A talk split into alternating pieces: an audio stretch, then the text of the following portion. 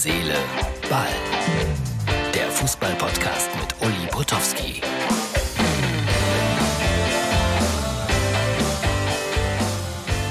Hallo, herzliche Ballfreunde, das ist die Ausgabe für Montag. Ich weiß, dass wir auch in fremden Ländern gesehen werden, deswegen ganz kurz. Köln hat gegen Hoffenheim 0 zu 1 verloren und Hoffenheim ist jetzt Vierter und spielt nächste Woche gegen die Bayern und das könnte dann ein sehr, sehr interessantes Spiel werden.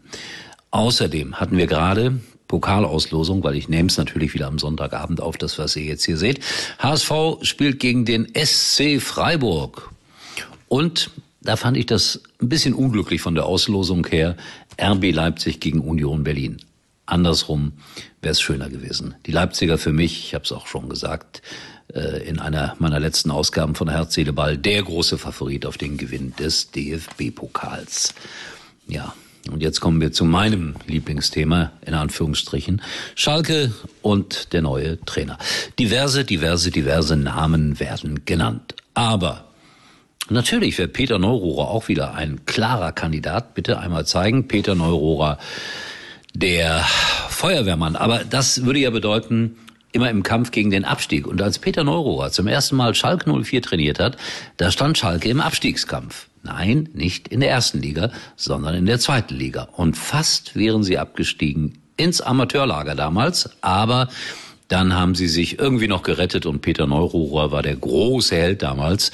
Und ich erinnere mich an ein Spiel in Hannover, das man hätte überhaupt nicht verlieren dürfen. Schalke gegen Fortuna Köln in Hannover. Warum? Weil Schalke eine Platzsperre hatte.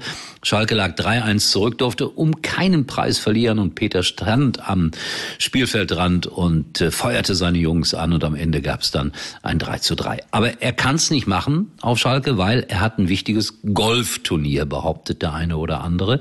Davon gibt es dann auch schon geheime Aufnahmen. Kastrop Rauxel Open. Ich habe gehört, dass Peter Neurohrer ein sehr guter Golfspieler sein soll.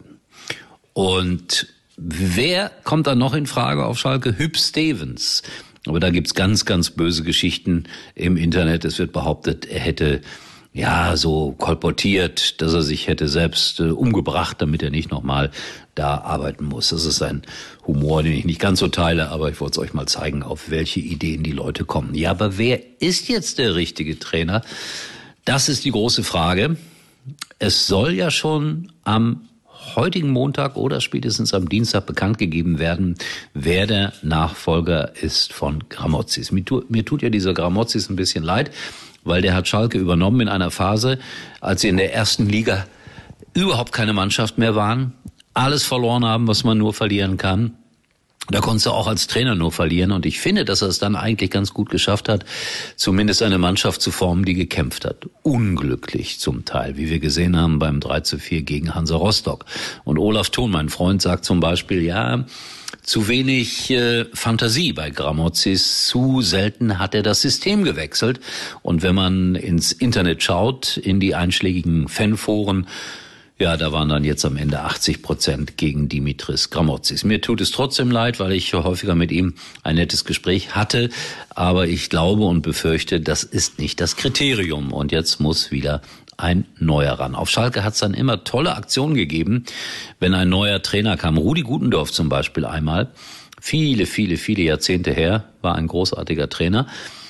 Und der kam auf die, war deutscher Vizemeister 1963, 64 mit dem MSV Duisburg.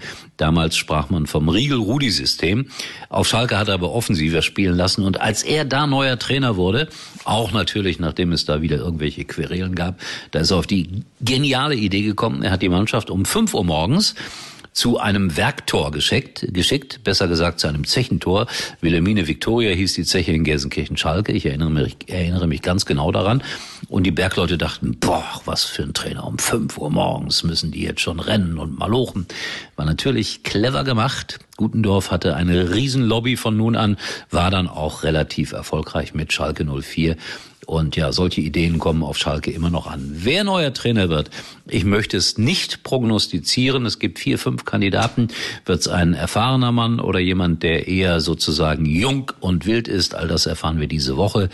Mein persönliches Vergnügen besteht darin, dass ich am kommenden Sonntag ausgerechnet nach Ingolstadt muss und wahrscheinlich dann logischerweise auch das erste Interview mit dem neuen Trainer machen darf oder muss. Aber vielleicht wird es ja auch Mike Büskens nochmal. Wer weiß das alles? All das und noch viel mehr in den nächsten Ausgaben von Herz, Seele, Ball. Wir sehen uns wieder, erstaunlicherweise, morgen. Uli war übrigens mal Nummer 1 in der Hitparade. Eigentlich können Sie jetzt abschalten. Aktionstage bei der Telekom. Top aktuelle Smartphones von Samsung, Google, Xiaomi und viele weitere zum Aktionspreis. Alles im größten 5G-Netz. Moment mal. Auch das neue Samsung Galaxy S22 Ultra? Ja klar, selbstverständlich. Und on top gibt es noch bis zu 240 Euro Cashback auf viele Magenta Mobiltarife. Nur bis zum 7. März und nur bei der Telekom.